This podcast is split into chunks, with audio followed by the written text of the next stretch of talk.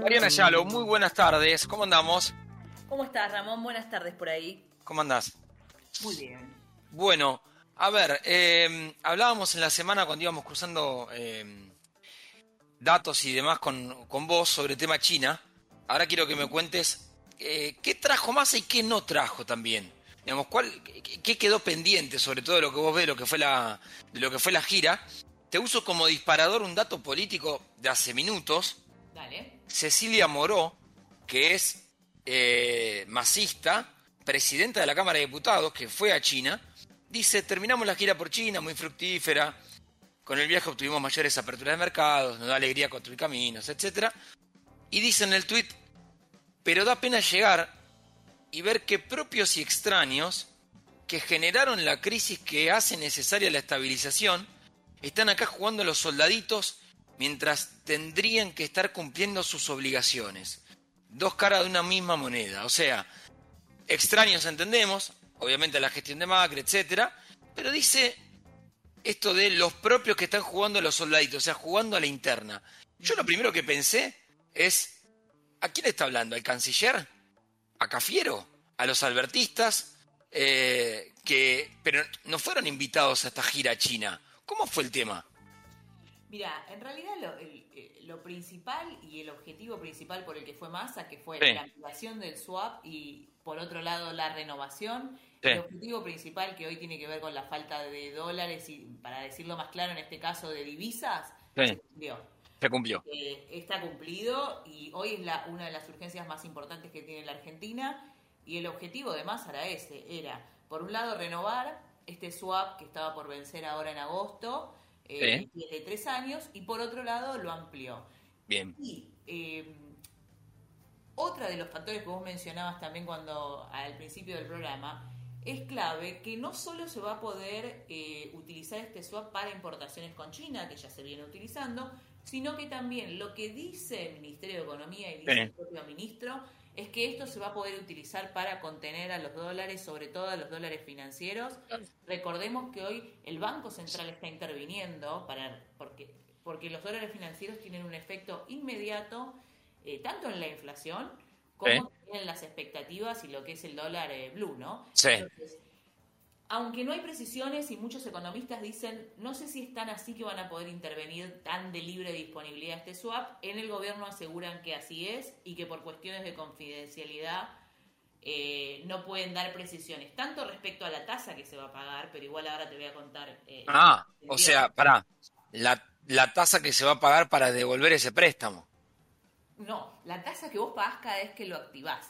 Ah, perdón, ahí está cada vez que activas el swap tenés que pagar una tasa de interés. Exactamente. Porque si vos también vas a intervenir en el mercado de cambios o en el financiero, para ser más exacta, vos tenés que activarlo y convertirlo a dólares, a dólares claro. de swap. Entonces, hay una tasa que ellos no quisieron dar precisiones, pero, por ejemplo, cuando se llegó al acuerdo, la tasa, lo que sí dijeron, esto es clave, que está relacionado con la tasa Gibor, que es la tasa interbancaria eh, que se utiliza en China y ¿Sí? que además es la tasa, es, no dieron el monto exacto, se estipula con que está en torno al 6,5 y que además es menor a la que, por ejemplo, se, eh, le, le, da el, el, FMI a el gobierno, ah. la tasa de interés y además, sin duda, esto es así, porque es muy caro financiarse en el mercado para Argentina, menor a lo que le cuesta financiarse en el mercado con bonos o cualquier tipo de Entiende. que salga a tratar de financiarse.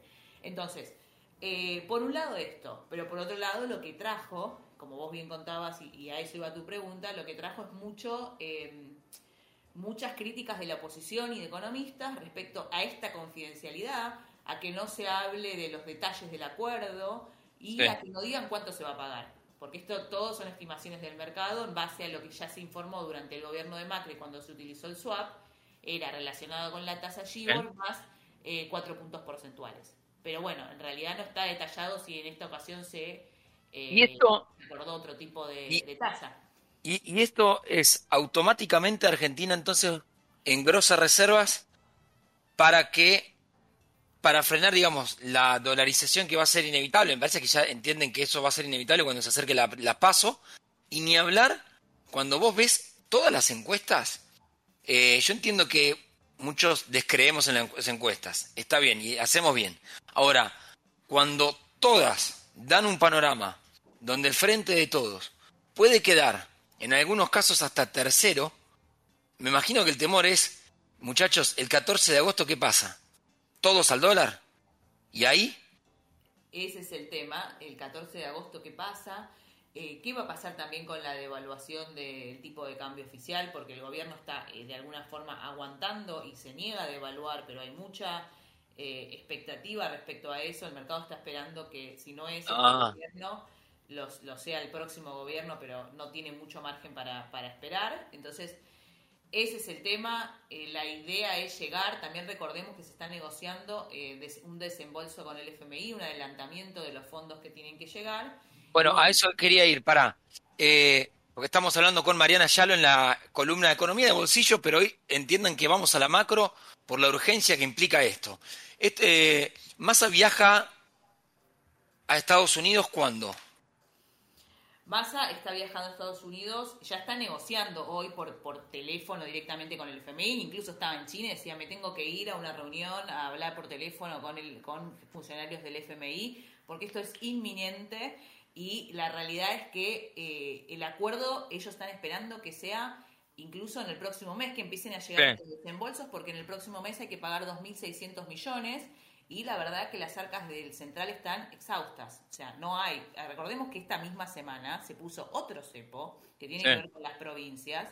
También muchos en el mercado y muchos economistas se preguntan, bueno, si fue tan fructífero este swap con China, ¿por qué siempre todavía eh, fortaleciendo el cepo, porque ahora las provincias van a tener que pagar sus propios dólares las deudas que, ellas tienen que, eh, que contraigan y que ahora también tienen que pagar, ¿no?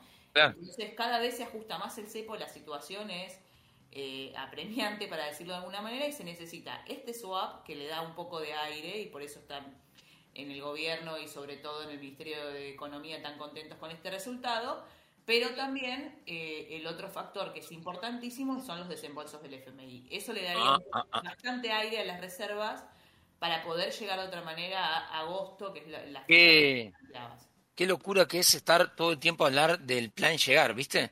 Eh, siento que estamos en mayo del 2019. Es, es una locura. El plan llegar con dos factores que son tremendo. Que hoy están apretando mucho, que sí. dado los dólares cada vez se fortalece más el cepo porque no están los dólares. Entonces, como no están, o sea, de algún lado, o sea, claro, claro. Y por otro lado, la inflación, que también eh, el gobierno, los analistas dicen que va a estar por encima del 9% y el gobierno piensa que va a dar 8,5%. O sea que tampoco. 8,5% plantea el gobierno. Sí, 8,5 en el gobierno, que va a estar un poco, un poco menor a lo que dicen los analistas. Veremos. Mira, alguien que, que está escuchando el programa eh, me dice el tuit de Moró es a Scioli, que en lugar de estar en la embajada laburando está acá haciendo campaña. Claro, el, el tuit de Moró, Cecilia Moró, aterrizaron hace dos horas. Y fíjate, aterrizaron y esto arrancó.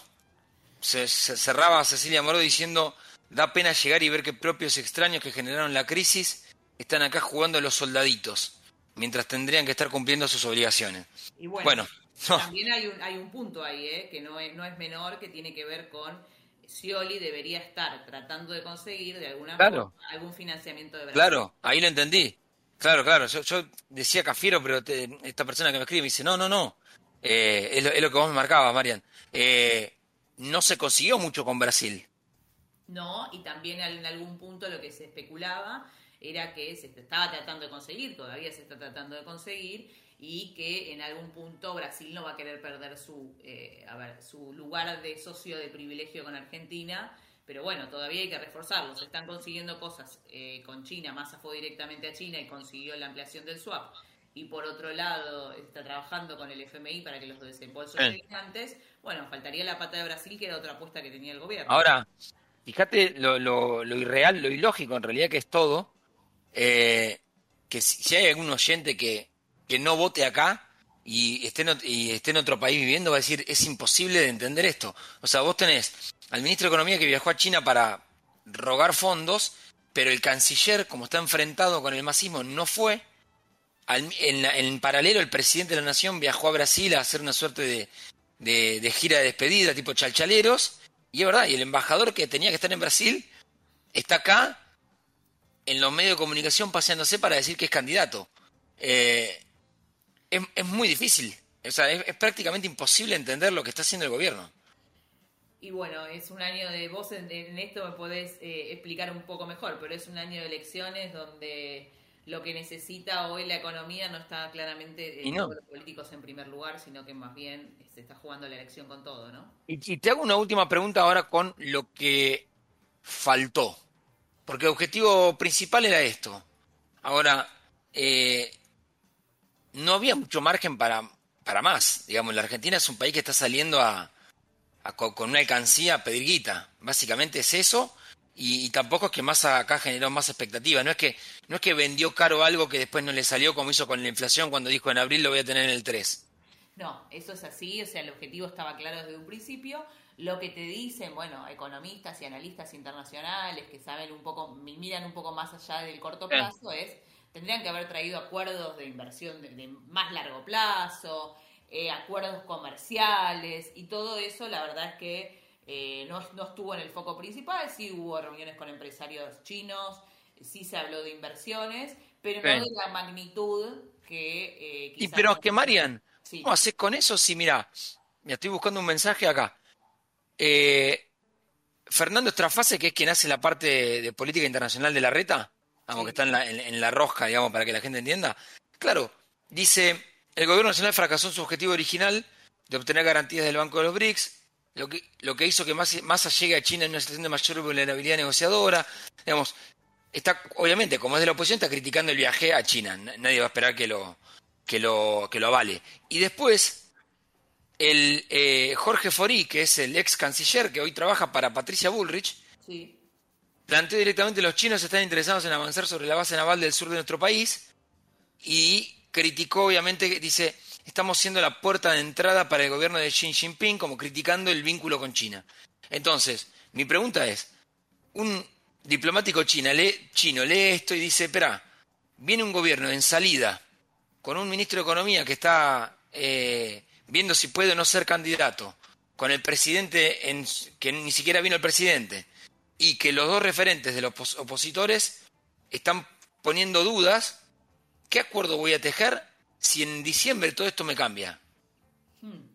No, acuerdos de largo plazo claramente, eh, igualmente, eh, igual, y es algo de lo que está también eh, poniendo la lupa a la oposición, está el detalle y la letra chica y lo que dicen es queremos saber todo lo que se acordó, por este miedo que también marca la oposición de que se haya entregado o se hayan prometido recursos estratégicos. Esto está siempre este miedo con China porque, bueno, China también, o sea, claramente hace su negocio, o sea, eh, como todos los países, o sea, no, es ni de villano ni no villano, sino que es política internacional y que cada uno busca su beneficio. Entonces, Me da gracia algo, ¿sabes? Que cuando vos decís lo de la oposición y con esto vamos cerrando, Marian, eh, ¿te acordás cuando Argentina volvió al Fondo Monetario?